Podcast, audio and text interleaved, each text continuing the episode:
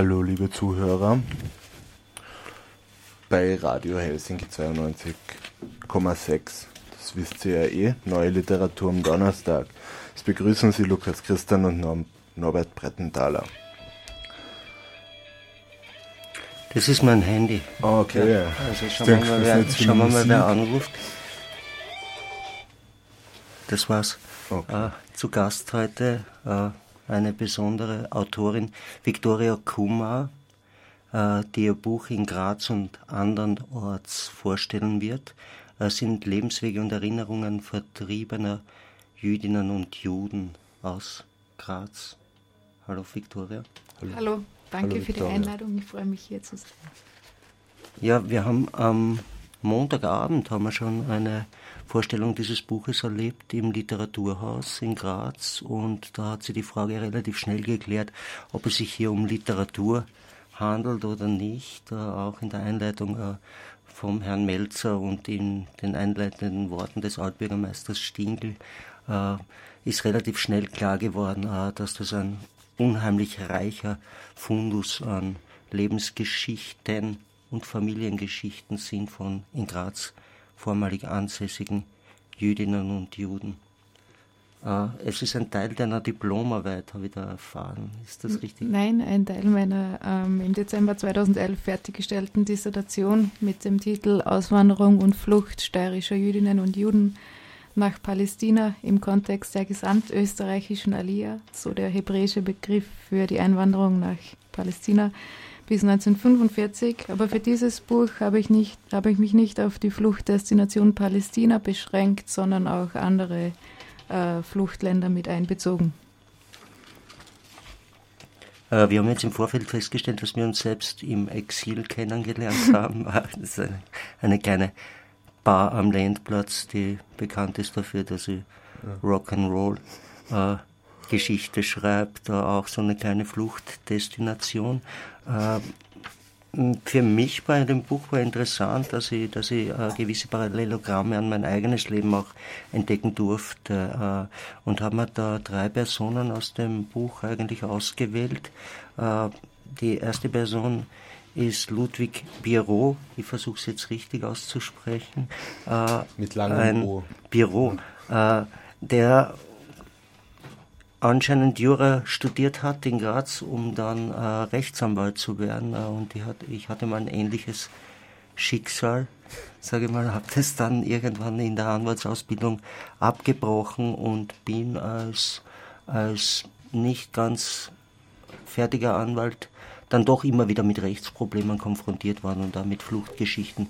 Äh, und deswegen hat mir diese äh, Ludwig Pirot äh, fasziniert im Umgang, äh, wie, er, wie er seine Kanzlei dieser, dieser, dieser Problemstellung 38 dann öffnet und wie er das auch beschreibt. Äh, wie bist du eigentlich auf Ludwig Pirot gekommen? Ähm, Ludwig Pirot ist ähm, eine bekannte Person des ehemaligen Grazer jüdischen Lebens gewesen, nicht nur aufgrund seiner Tätigkeit als Anwalt, sondern auch auf seine Funktion, auf seinen verschiedenen Fun Funktionen in verschiedenen Vereinen und auch, weil er nach dem sogenannten Anschluss 1938 zahlreichen ähm, Mitgliedern der Grazer Kultusgemeinde rechtlich geholfen hat und auch versucht hat, ihnen zur Flucht zu verhelfen und auch, weil er nach dem Krieg als einer der ersten wieder nach Graz zurückgekehrt ist und ähm, maßgeblich bei den äh, Restitutionsverhandlungen tätig gewesen ist. Und es gibt vor allem ähm, eine sehr schöne Autobiografie von ihm, ähm, wo er sein Leben, sein Aufwachsen, sein Leben in der Steiermark und auch die Zeit nach 1938 und seine Flucht sehr eindrücklich beschreibt. Also ich habe da jetzt eine Passage rausgesucht, die wir kurz einmal aus diesem Buch lesen. Die Tätigkeit in der Kanzlei war fieberhaft in diesen Apriltagen, gespenstisch, geladen, mit einer nervösen Spannung, albtraumhaft. Ein angstverzerrtes Gesicht nach dem anderen tauchte an meinem Schreibtisch auf. Jede Stunde brachte eine Schreckensmeldung. Die Räume waren voll von Menschen, die sich hier im Kreise von Bekannten und Schicksalsgenossen sicherer fühlten als in ihren Wohnungen. Man hatte schon eine ganze Reihe von Juden verhaftet, alle irgendwie im jüdischen öffentlichen Leben, die eine Rolle spielten. In Ermangelung besserer Informationen sperrte man alle Juden ein, die im polizeilichen Vereinsregister als Funktionäre aufschienen. Neben dem Präsidenten und dem Kassier der Brei Brit Loge wanderten so auch die Funktionäre der Chefra, Kadisha, der Beerdigungsgesellschaft, der zionistischen Organisationen, der Wohltätigkeitsvereine, aber auch des Sportclubs und des Schachclubs ins Polizeigefängnis, wo sie zusammen in einem adaptierten Keller des alten Gemäuers in einem Teil des Paulusdors untergebracht waren. Das Paulustor war damals die Sammelstelle. Äh, ich habe gelesen, das war in den Kellern. Hast du diese Keller vielleicht einmal besucht im Vorfeld deiner Recherche? Habe ich nicht, leider, aber möchte ich, wenn sich die Gelegenheit demnächst ergibt. Und das Paulustor hat im März 1938 bei der ersten Verhaftungswelle und dann im November bei den massiven Massenverhaftungen in der Nacht vom 9. auf den 10. und dann am 10. in den Morgenstunden nur eine in den meisten Fällen nur eine Zwischenstation dargestellt. Der Großteil der Grazer Juden, die inhaftiert worden sind, sind dann ins KZ Dachau verschickt worden. Nur die wenigsten konnten, sind vom Transport zurückgestellt worden, wenn sie aus irgendwelchen Gründen als transportuntauglich eingestuft worden sind. Der Otto Löwy, über den wir dann auch noch reden werden, der war ja auch in Paulustor, aber mehrere Monate, so wie ich das dann. Genau,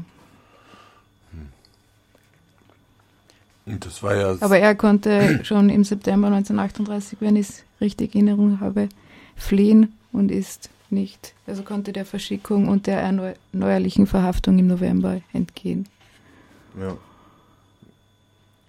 Es taucht dann immer wieder der Begriff Schutzhaft in dem Buch auf. Unter Anführungsstrichen. Ja, unter Anführungsstrichen. Also ich finde, ich find der, der Begriff hat mir eigentlich, eigentlich sehr geschmerzt beim Lesen, ja.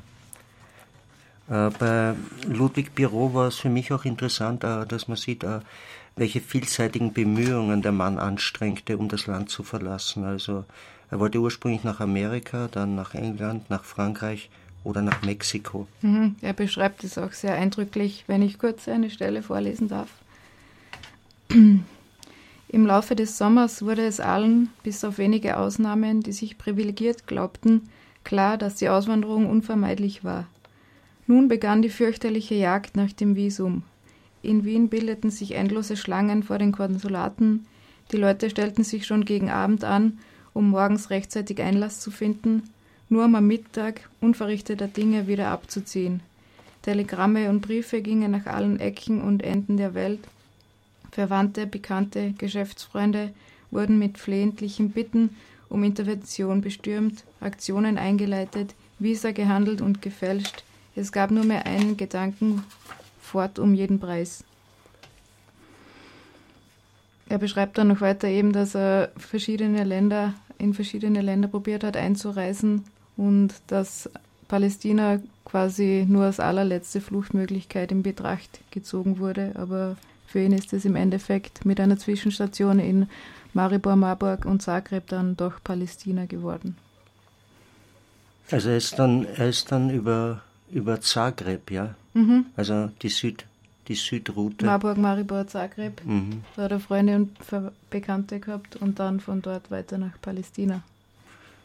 Was, was mich ja fasziniert hat, war, dass er eigentlich äh, keine unmittelbar zionistischen Tendenzen gehabt hat. Er spricht da von einem eher mystisch-geistigen Jerusalem, was er, was er eigentlich in seiner Religion gesucht hat und nicht den Staat Israel. Genau, er beschreibt seine Familie als völlig assimiliert, so seine Worte, und auch mhm. als österreichisch-patriotisch. Er hat auch selber im Ersten Weltkrieg ähm, gekämpft, ist verwundet worden und beschreibt sich eben sehr. Aber seine Familie war sehr spirituell auch und hat die. Die Religion hat schon eine wichtige Rolle gespielt. Sein Urgroßvater steht drin und hat die Synagoge mit initiiert. Genau. In Graz die Synagoge, oder? Genau. Das war der, das war der Erstbau. 1800. 1891. Jetzt wird es schwierig. Wir waren alle nicht am Leben. Gut, das ist lange her. 1892. Und was mich also faszinierend hat, ist, dass Büro nicht in Palästina blieb, sondern bereits im Jahr 1946, ein Jahr nach Kriegsende, zurückkommt nach Österreich, nach Graz. Mitentscheidend war sicher, dass er in Palästina nicht als Anwalt arbeiten hat können. Das war Vorschrift, Vorschriften von der britischen Mandatsmacht. Aber 1946 ist natürlich sehr früh. Von meinen, ähm, in meinem Buch sind, glaube ich, nur zwei oder drei Remigrantinnen und Remigranten dabei. Der Großteil hat Österreich nach dem Krieg oder erst später nur als Touristen und Touristinnen besucht. Und warum, warum sind die Briten äh, so, sage ich mal, restriktiv mit den Einwanderern verfahren? Ähm, da war es nur überhaupt nicht klar, dass also der Staat Israel entstehen wird und es mhm. waren viele illegale Einwanderinnen und Einwanderer da, denen man einfach keine Arbeitserlaubnis geben wollte, damit sie nicht auf Dauer bleiben quasi. Warst du selbst auch schon mal in Palästina oder Israel? In Israel und in Palästina. Ich war äh, erstmals 2008 zwei, Monate, zwei Monate unterstützt durch ein David Herzog Vorstipendium. Da habe ich meine Recherchen begonnen zu diesem Thema. Und dann habe ich 2009, 2010 ein ganzes Studienjahr an der Hebrew University in Jerusalem verbracht. Und während dieses Jahres habe ich dann die Gelegenheit gehabt, ehemalige Grazerinnen und Grazer zu treffen und zu befragen. Insgesamt sind es 18 Interviews geworden, was angesichts der fortgeschrittenen Zeit 2010 eine ganz schöne Anzahl ist. Das stimmt, ja. Die waren ja dann schon ziemlich alt alle, oder? Der Durchschnitt, also die Jahrgänge sind zwischen 19 23 und 28 durchschnittlich. Jetzt können Sie ausrechnen, wie alt die Leute schon waren, wie ich sie das erste Mal getroffen habe. Und heuer im April war ich noch einmal in Israel und habe noch einmal die Gelegenheit gehabt, einige nochmals zu besuchen. Und jetzt wäre natürlich schön, wenn ich nochmals fahren könnte mit dem Buch in der Hand. Ja, da haben wir, da haben wir schon eine Hilfsorganisation gegründet, eine geistige Hilfsorganisation. Wir werden heute in der Sendung nichts verraten. äh, jetzt Ludwig Biro kommt zurück nach Graz, eröffnet wieder seine Anwaltskanzlei in Graz und in Wien, wenn ich das richtig in mhm. Erinnerung mhm. habe, und beschäftigt sich mit Rückstellungsverfahren. Das ist ja zu, genau ich glaube, Rückstellungsverfahren. Ja, genau. Das ist ja zu diesem Zeitpunkt ein extrem heikles Thema gewesen. Also, dass er sich auf, genau auf diesen Point spezialisiert, äh, spricht, spricht er auch für seinen Einsatz als Jurist. Und ich weiß nicht, da konnte er da viel erwirken in Graz, oder? Da bin ich ehrlich gesagt überfragt. Habe ich mich nicht näher damit beschäftigt ist ja nicht Bestandteil des Buches jetzt, dass man da jetzt in alle Details rein muss. Aber für mich war es einfach inter interessant, dass man eigentlich mit, mit diesen, dass man die Themen des eigenen Erlebens auch nicht mehr loslassen können. Auch wenn du jetzt Jurist bist und im Österreich, äh, sage ich jetzt mal der Nachkriegszeit 46, 47, also ein Land voll mit Nationalsozialisten vormaligen, äh, dort äh, Reparationszahlungen durchsetzen zu wollen und äh, Rückstellungsverfahren von Wohnungen und so weiter äh, in Anbetracht zu ziehen, war sicher, sicher eine sehr schwierige Angelegenheit. Aber er war auch in der besten Position als Anwalt. Ich meine, das war eigentlich das Beste, was er tun hätte können, als irgendwas anderes zu machen. Ich meine, ich würde auch de, als Anwalt wieder arbeiten würden, wenn ich das getan hätte davor. Er hat ja im Vorfeld relativ vielen Leuten helfen können, genau. ne, aufgrund seiner Bildung. Ne. Äh, Gibt es da, gibt's da Erlebnisberichte, die da ein bisschen ins Detail gehen, also wie, wie, wie Juristen generell helfen können über, über das Gesetz hinaus? Ne? Es gibt Organisationen, für die er wahrscheinlich auch gearbeitet hat, nehme ich an.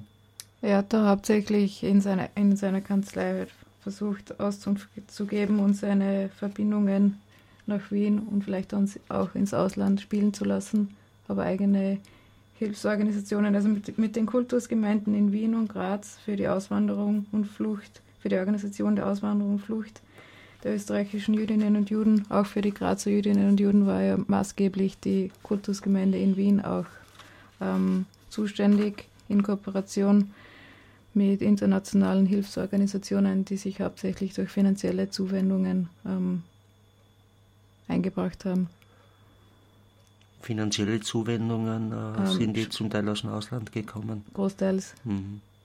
Also der bekannteste und der wichtigste war der Joint American Jewish Joint Distribution Committee, der monatliche Zuwendungen an die Kultusgemeinden, also hauptsächlich Wien, geleistet hat. Geschrieben wie der Joint. Genau. Ja, ich müssen lachen beim Lesen, wie, weil man gedacht hat, ah ja, das wird mit den Flüchtlingsschicksalen auch sehr oft verbunden heutzutage, dass man schreibt, äh, wer, wer irgendwie mh, hm, schlepperisch tätig sein könnte und wer Drogendealer ist. Also, also wir, wir, wir, wir sind ja heute in unseren äh, Wahrnehmungsprofilen äh, der Zeit damals gar nicht so unähnlich, denke ich mir. Also es macht mir manchmal Furcht, diese, auch diese Parallelen zu sehen, äh, was Flüchtlinge heute erleben. Also die Schubhaft ist nach wie vor wieder im Paulustor. Es gibt dort auch im Keller Zellen, soweit ich weiß, ja, was mir geschildert wurden. Die Einzelhaftzellen sind nach wie vor im Keller untergebracht und ich kenne Schubhäftlinge, die dort wochenlang gesessen sind. Und ja, man ist eigentlich äh, ein, ein, wenig erschüttert, wie, mh, hm, wie die Zeit nicht uns einholt, aber wie wir aus der Zeit nichts gelernt haben. Ja, das ist ein bisschen mein Empfinden. Ja, ich würde sagen, wir hören ein bisschen Musik oder so zur Auflockerung. Wir haben da neue tadidische Lieder mitgebracht von Aaron Saltil. Sagen wir hören rein.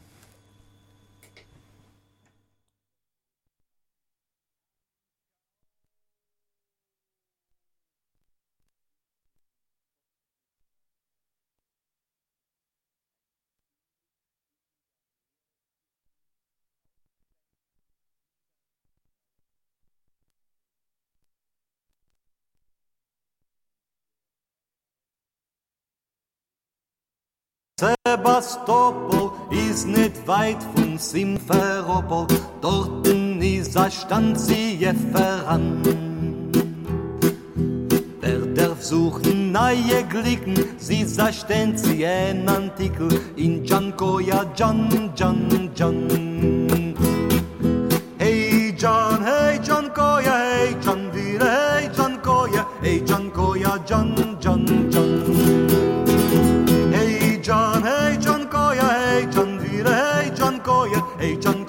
Can Can Can Entwert jeden auf mein Kasche, wo's mein Bruder, wo's a Breiche, es geht bei ihm der Traktor wie a Bang. Die Mumme Beile, Bader Kosilke, Devje Bader Molotilke, in Jankoja Jan Jan Jan. Hey John,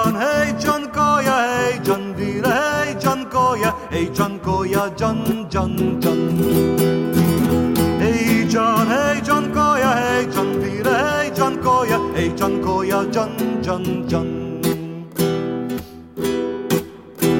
Wer soll das jeden kennen nur handeln, essen fette euch mit Mandeln, nur nicht sehen kein Orbetmann. Das kennen sagen nur die Sonim, Brüder Speizion im Ponim, in Jankoja, Jan, Jan, Jan. Hey Jan, hey Jan Koya, hey Jan Dire, hey Jan Koya, hey Jan Koya, Jan, Jan, Jan. Hey Jan, hey Jan Koya, hey Jan Dire, hey Jan Koya, hey Jan Koya, Jan, Jan, Jan.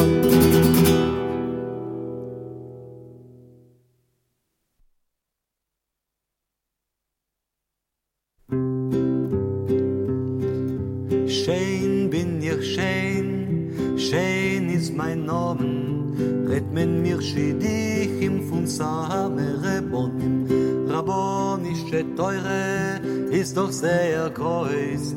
Bin ich bei mein Mamen a lichtiger Reus.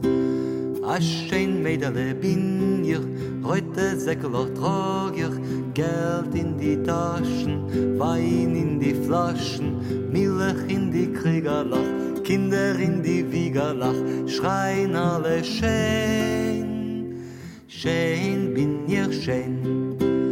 Besser a Melamed, a viele a Besen, Eider a Studentel mit zerrissene Heisen, Besser a Behelfer, mit a tutz kleine Kinder, Eider gor a Doktor mit zerbrochenen Zylinder. A schein Mädele bin ich, heute Säckeloch trag ich, Geld in die Taschen, Wein in die Flaschen, Milch in die Kriegerlach, Kinder in die Wiegerlach, schreien alle schön, schön bin ich schön. Besser a Proster Kleusnik, a viele nit kein guter, Eider an Apotheker, was prägelt Fleisch auf Butter. Ich will nem nach Hossid mit a paar lange Payes, und er wird mir bringen von unserem Kameyes. A schön Mädele bin ich, heute Säckeloch trag ich, Geld in die Taschen, Wein in die Flaschen, Milch in die Kriegerlach, Kinder in die Wiegerlach, schreien alle schön, schön bin ich schön.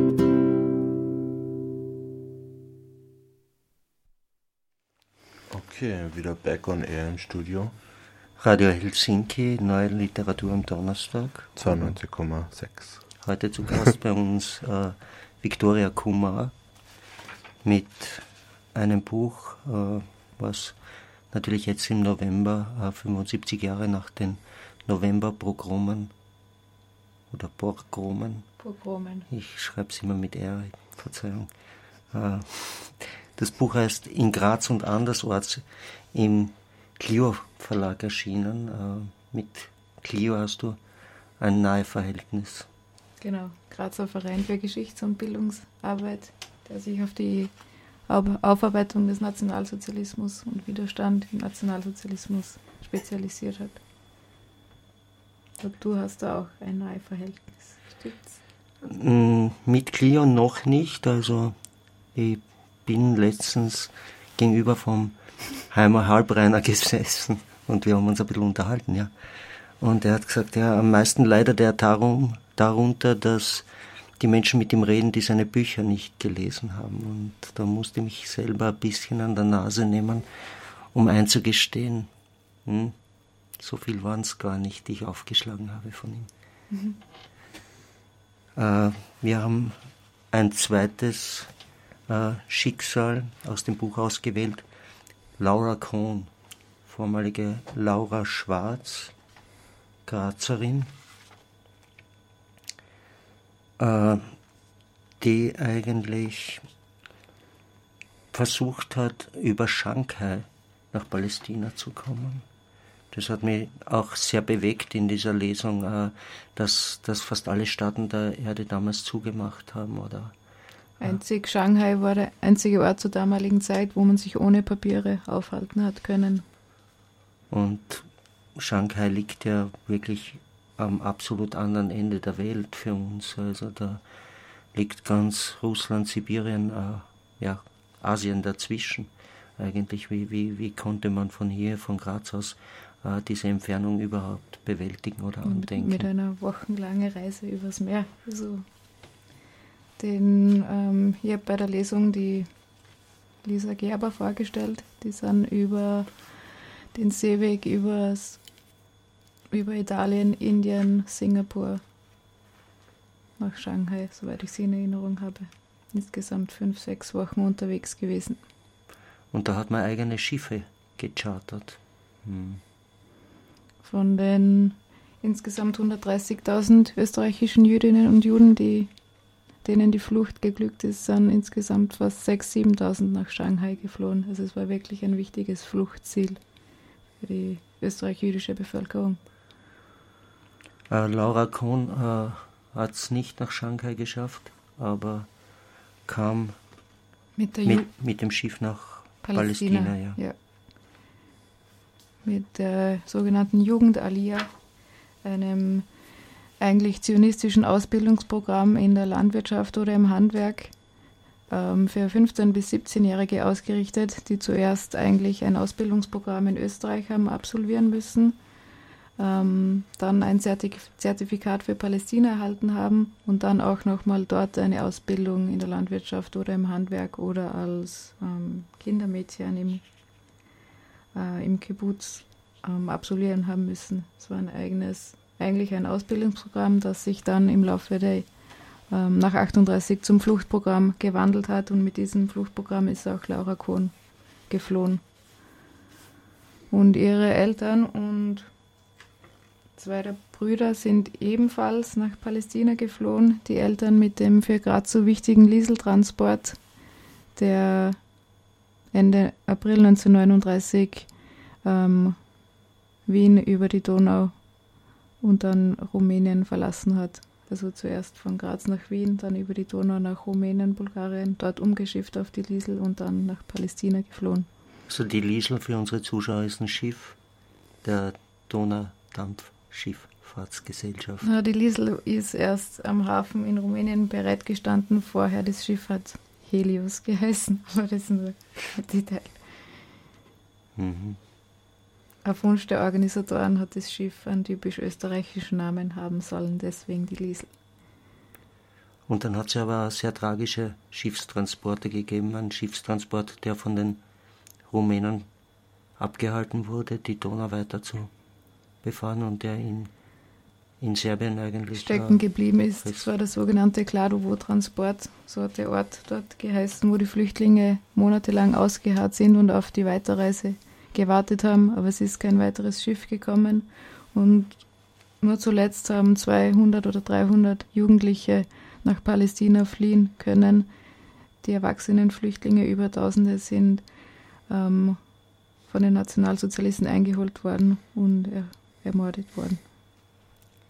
Äh, Laura Kohn kommt aber mit dem Schiffstransport direkt äh, nach Palästina. Genau. Äh, da haben wir sehr eindringliche äh, Schicksale erlebt, letztens in der Lesung am Montag äh, von Leuten, die dann von den, wo die Schiffe dann von den Briten abgefangen werden vor der Küste und, und wo man dann versucht hat, äh, die Bässe zu entsorgen, äh, die Bässe ins Meer wirft und ins, ins Wasser springt und versucht in der Nacht äh, die rettende Küste zu erreichen. Und das erinnert mich ja jetzt ein bisschen an die gesamten Fluchtgeschichten, wo, wo Flüchtlinge, die nach Europa kommen, ihre Bässe entsorgen und auch versuchen über Nacht, über Flüsse, über, über Grenzzäune, übers Meer äh, die rettende Küste zu erreichen. Wie siehst du das? Ähm, kurz noch zu den Einwanderungsbestimmungen in Palästina, die waren vorgegeben von der britischen Mandatsmacht schon ähm, in den 1920er Jahren, 1930er Jahren sehr restriktiv und an ein Quotensystem gebunden und sind dann im Zuge der gestiegenen Einwanderung ähm, deutscher Jüdinnen und Juden nach 1933 und österreichischer und tschechischer, tschechischer Jüdinnen und Juden nach 1938, 39 massiv gestiegen, gestiegen noch einmal verschärft worden. Also gerade ähm, wie auch die ersten Fluchtziele europäische Länder oder Überseeländer ähm, ihre Tore weitergeschlossen haben und Palästina dann ins Blickfeld der Flüchtlinge gerückt ist, haben die Briten noch einmal die Einwanderungsgesetze verschärft. Deswegen ist vielen nur mehr der illegale Weg, also mit einem illegalen Schiffstransport ähm, nach Palästina zu flüchten geblieben. Und so ist auch Laura Kohn geflohen. Was ich schrecklich gefunden habe, ist, dass sie alle rausgeholt worden sind aus Graz und dann gesagt habe, geht's nach links oder rechts, aber zurück dürft es nicht mehr. Ja, das beschreibt sie sehr eindrücklich. Wenn wir kurz daraus lesen wollen. Haben sie beschreibt da, wie sie den November 1938, die Nacht vom 9. auf 10. erlebt hat. Mitten in der Nacht um 12 Uhr pumpert es an die Tür Aufmachen, aufmachen. Reingekommen ist die SS in den schwarzen Uniformen. Sie haben die Kästen und Schubläden aufgerissen und alles auf den Boden geschmissen. Runter, raus, anziehen, schnell, haben sie uns befohlen. Wir sind runter, rauf auf ein Lastauto, wo schon ein paar Juden aus der Maria-Hilfer-Straße oben waren. Dann ging es zum Tempel, der hat Lichterloh gebrannt. Ich weiß nicht, wie lange wir dort gestanden sind, die haben uns den Anblick genießen lassen. Kein Mensch hat was gesagt. Nachher sind wir weitergefahren und irgendwo außerhalb von Graz stehen geblieben. Alle aussteigen, stellt euch mit dem Rücken zur Mur, haben sie mit Maschinengewehren in der Hand gesagt. Wir haben nur gebetet. Ich vor allem, dass sie mich als erstes treffen, damit ich nicht zuschauen muss, wie meine Eltern erschossen werden. Das war mein erstes Gebet als Kind. Nach fünf oder zehn Minuten haben sie gesagt, ihr Sauerjuden, geht's nach links, geht's nach rechts, aber nach Graz dürft's nicht mehr zurückkommen.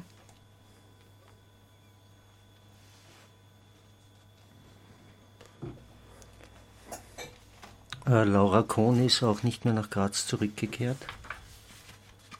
Also im Gegensatz zu Ludwig Pirot. Sie ist nur auf Besuch das erste Mal in den 1960er Jahren zurückgekehrt.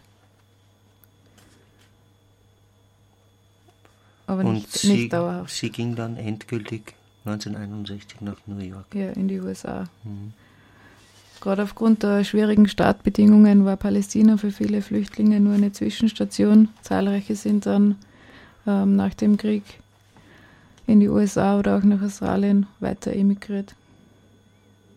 Äh, sie beschreibt da die Ankunft in Tel Aviv auch sehr lebendig und, und, und zeigt uns auch die Probleme, die äh, Flüchtlinge generell haben. Also ich würde sagen, äh, mir kommen auch einige Geschichten relativ bekannt vor aus unserem Flüchtlingswesen äh, der Jetztzeit eigentlich. Und ich habe mir dann, wie ich das Buch zuerst aufgeschlagen habe, immer gedacht, na, das, das wird so ein, ein Ankommen sein in, in, in Palästina, in Israel, also, also diese, diese, diese Sinnsuche oder Staatssuche ja, nach der Herzlschen Idee, äh, einen Staat zu gründen, äh, war dann schon ein bisschen nüchtern, wie vom Arthur Köstler die Diebe der Nacht, mhm. ich glaube, heißt das Buch, gelesen habe, aber das hat mich doch sehr bewegt. Vielleicht kann man diese kleine Passage, das ist auf Seite 39, ja. oben. Ich bin angekommen in Palästina und mein Bruder hat mich in Tel Aviv begrüßt. Das war herrlich, diese Wiedersehensfreude mit, meine Verwandten, mit meinen Verwandten. Nachher bin ich nach Jerusalem und da hat natürlich das große Heimweh begonnen. Ich war ganz allein, die Sprache konnte ich nicht, die meisten Mädchen waren aus Deutschland, aber auch Mädchen aus Polen, aus Wien und ein paar waren aus der Provinz. Alle im gleichen Alter und in der gleichen Klasse.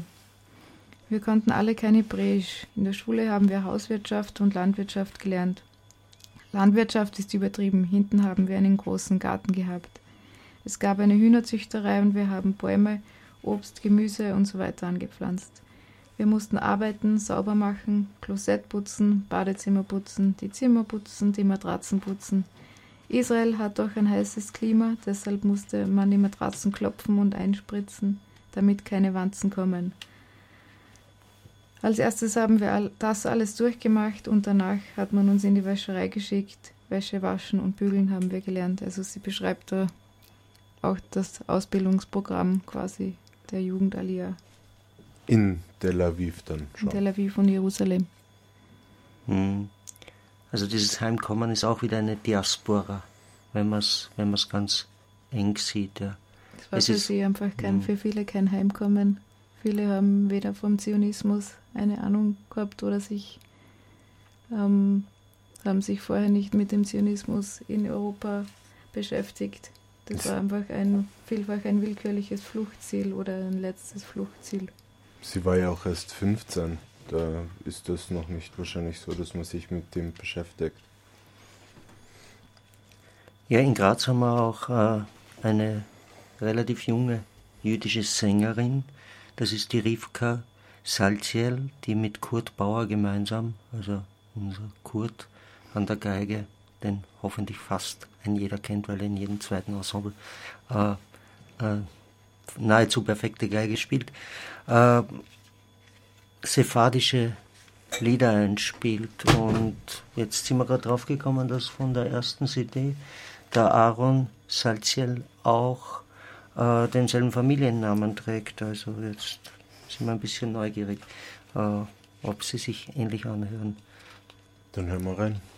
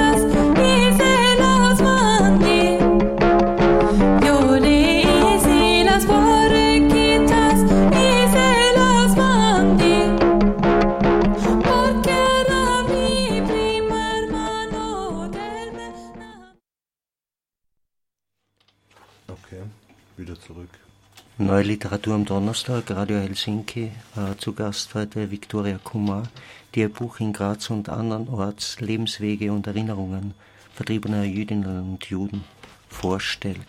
Einen dritten haben wir uns noch ausgesucht, oder? Den, oder eine dritte, die Anna Weiß und den Otto Löwy waren das. Ja, ich wollte noch ganz kurz vorher, äh, was ich vergessen habe eigentlich einzubauen, äh, den Heimatbegriff äh, äh noch einmal ein bisschen diskutieren, weil wir bei der Diaspora eigentlich hängen zum Hängen gekommen sind äh, und nicht genau mh, mm, einlösen können heute die einlösen eine Sichtweise der Menschen, äh, die wirklich, die wirklich auf der Flucht sind und was Heimat äh, für sie in der Dimension bedeutet. Wie wir das als Außenstehende, als Österreicher heute sehen, ist gibt es diesen, diesen zionistischen äh, Begriff äh, Heim nach Jerusalem, Heim nach Israel, Heim nach Palästina zu der Zeit. Und wir konnten uns aber, oder wir können uns das heute gar nicht so vorstellen, dass die, dass die Menschen damals tatsächlich nach Österreich, nach Deutschland, äh, nach dem, was sie erlebt haben, äh, Heimweh gehabt haben. Und die Laura Cohn äh, beschreibt das äh, im letzten Absatz eigentlich sehr schön für mich. Ähm, sie beschreibt das folgendermaßen. Also es, die Frage war, ähm, wo sie sich zugehörig fühlt. In den meisten Interviews ist der Heimatbegriff thematisiert worden und viele beschreiben das Unvermögen, sich weder der alten noch der neuen Heimat zugehörig zu fühlen und das Fluchtland nicht als neue Heimat, sondern vielfach als Exil begriffen zu haben. Ähm, Einmal, einmal hat mich eine Schulfreundin aus Graz auch gefragt, sag einmal, wo bist du zu Hause? Ich überall und nirgends. Israel ist meine zweite Heimat, Österreich ist verloren als Heimat.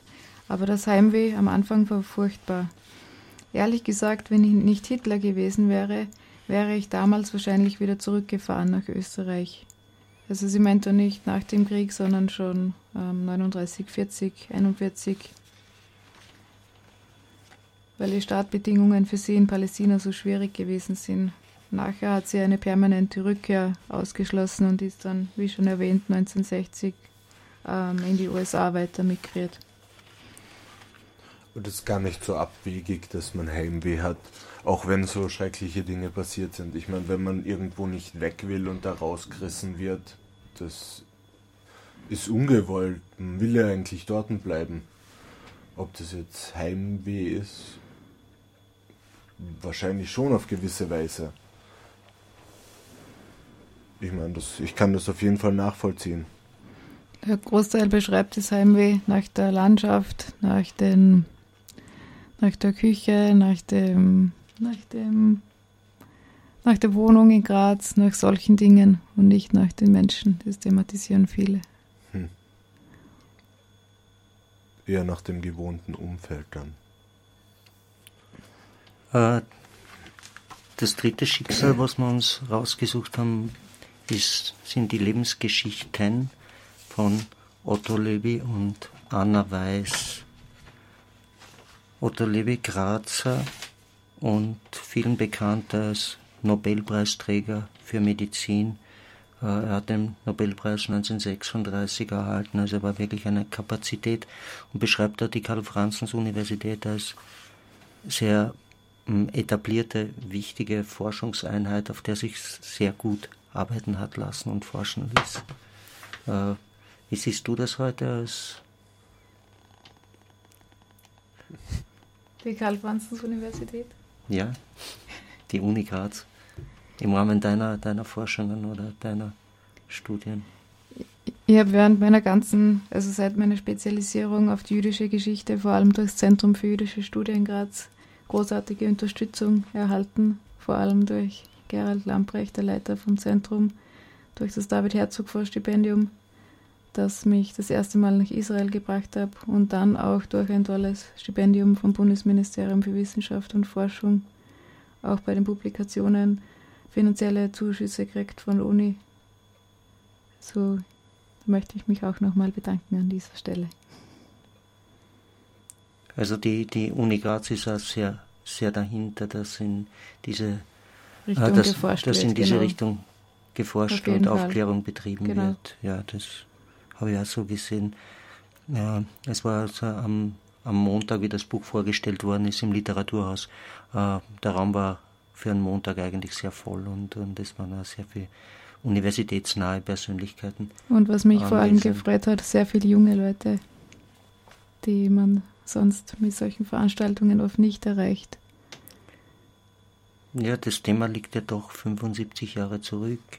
Äh, Otto Levi äh, beschreibt äh, diese, diese Verhaftung äh, in Graz durch die Nationalsozialisten äh, für mich so eindringlich, äh, wie es eigentlich nur ein, ein, ein, ein Forscher oder ein, ein, ein Wissenschaftler, der gerade in einem ganz anderen Themenkomplex äh, arbeitet oder sucht, forscht, äh, erleben muss, ja, herausgerissen zu werden aus, aus seiner Arbeit und, und verhaftet zu werden. Äh, magst du diese Passage kurz ja. anlesen? Das ist äh, Seite 155. Am 11. März 1938 habe ich mit einem meiner Mitarbeiter ein Experiment durchgeführt, das das letzte einer Versuchsreihe sein sollte. Die zeigte, dass afferente Nerven im Gegensatz zu efferenten Nerven keine Spuren von Acetylcholin aufweisen. Da müssen wir beide nur nachlesen, Norbert. Gell? Das mit den Nerven, ja. Genau. Am späten Nachmittag hörten wir, dass die Nazis gerade das Land übernommen hatten. Ich war so gedankenverloren und mit unserer jüngsten Entdeckung beschäftigt, dass ich die volle Tragweite dieser Nachricht gar nicht begriffen hatte. Diese fast unglaubliche Gleichgültigkeit hielt noch an, bis ich zu Bett ging und wir im Radio die tief ergreifende Abschiedsrede vom österreichischen Kanzler Schuschnigg hörten.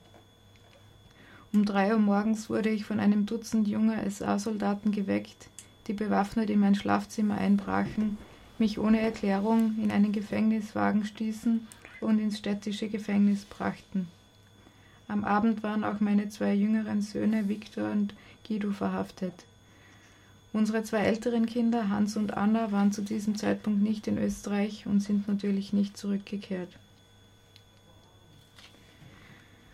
Während meiner, meinem morgendlichen Spaziergang im Gefängnishof sah ich, dass hunderte andere jüdische Grazer mein Schicksal teilten.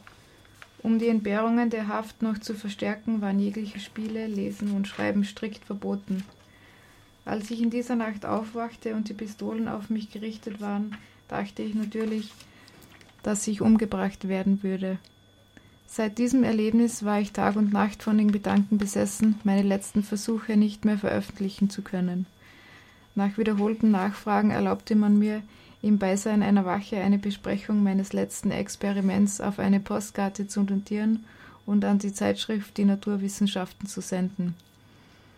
Zwei Monate später wurde ich entlassen und auch meine Söhne kamen frei und konnten emigrieren.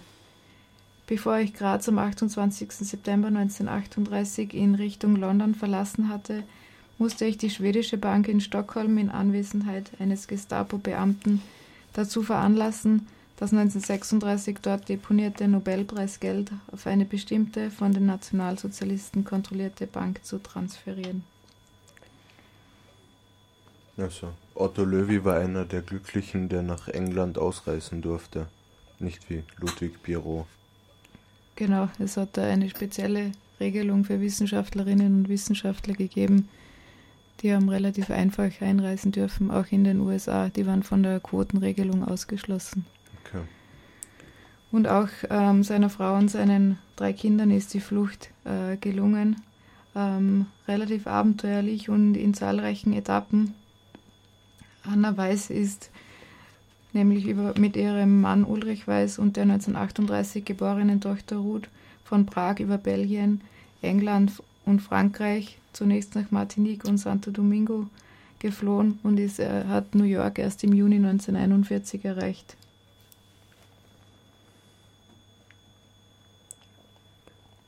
Otto Löwy kam auch in die USA und ein anderer Teil der Familie äh, reist über Triest, Berlin, dann nach Lissabon und von Lissabon nach New York und ein weiterer Zweig äh, über Peru in die USA, genau. haben wir dann notiert. Also es sind ja sehr, sehr unheimlich abenteuerliche äh, Fluchtgeschichten, ne, die sie dann alle wieder in New York finden, ja, und die Familie vereint sich wieder, ne, was ich gelesen habe, ja.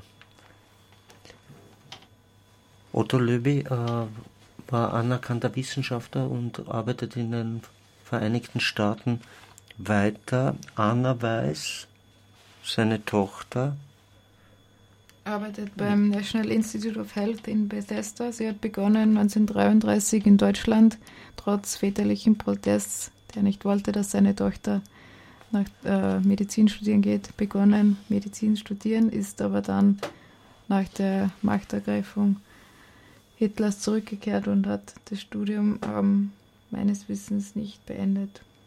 Oder das steht nicht drin. Hat er nicht als Medizinerin jedenfalls gearbeitet. Aber sie arbeitet in Amerika als Medizinerin in Maryland. Das ist im Interview leider nicht angesprochen mhm. worden, ob sie fertig studiert hat oder nicht, mhm. oder ob sie dort als in der Forschung tätig war. Aber sie hat auf alle Fälle im medizinischen genau. Bereich gearbeitet. Ja was ihr der Vater ursprünglich ausreden wollte. Ich war ein bisschen erzürnt, wie ich gesehen habe, dass die Nationalsozialisten auch so geldgierig und geldgeil auf dieses Nobelkonto waren. Äh, ja, eigentlich Erpressung im, im, im hohen Stil und, und wirklich erbärmlich, ne, wenn, man, wenn man sich anschaut, was die Menschen geleistet haben. Und für Österreich auch geleistet haben. Und ich glaube auch Otto Löwy ist, wollte, hat nie Tendenzen gehabt, zurückzukehren, oder? Nein, auf war, keinen Fall. War, war nichts. War kein Thema. In die Richtung herauszufinden.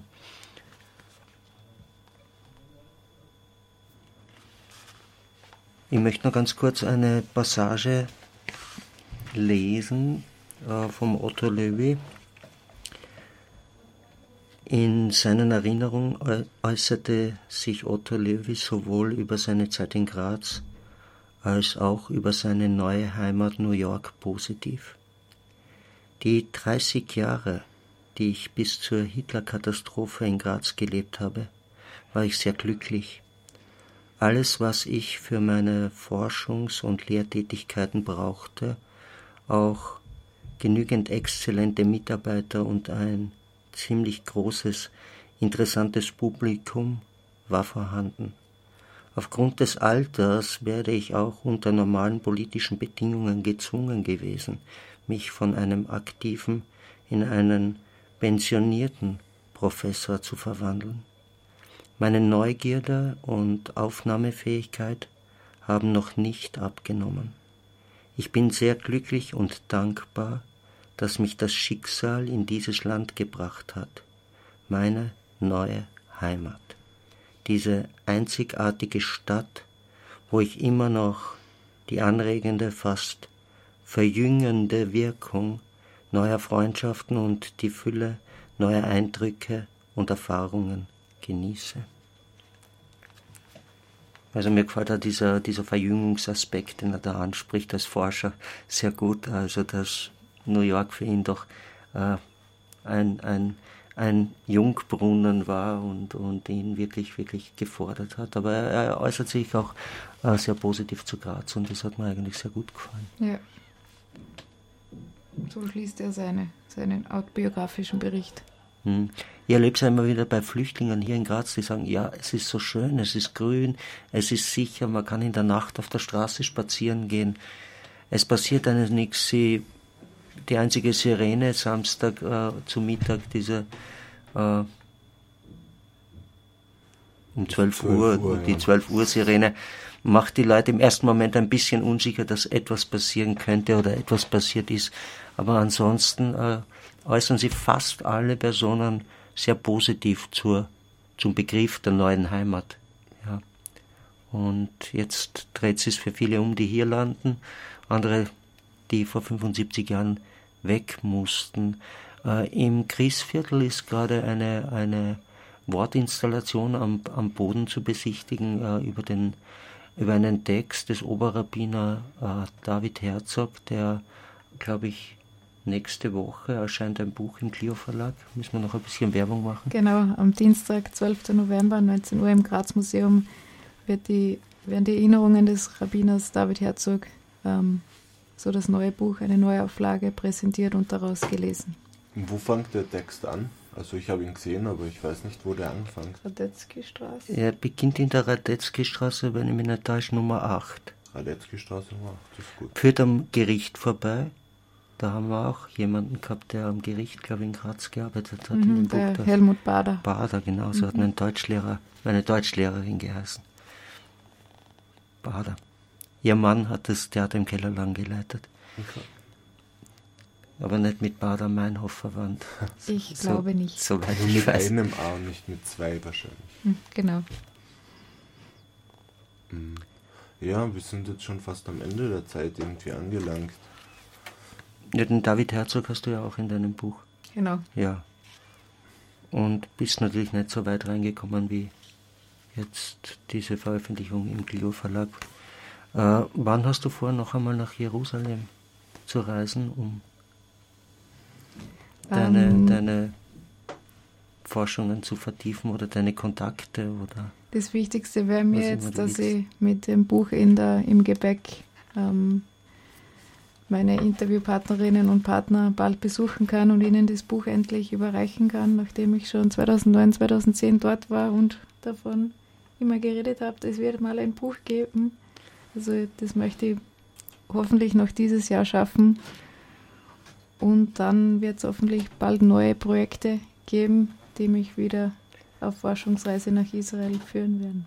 Hm, ich sehe das ja fast als Film, eine äh, junge Autorin, äh, die mit einem Koffer voller Bücher nach Israel reist, um diese, um diese Arbeit äh, denjenigen zukommen zu lassen, die eigentlich die Arbeit auch ausmachen.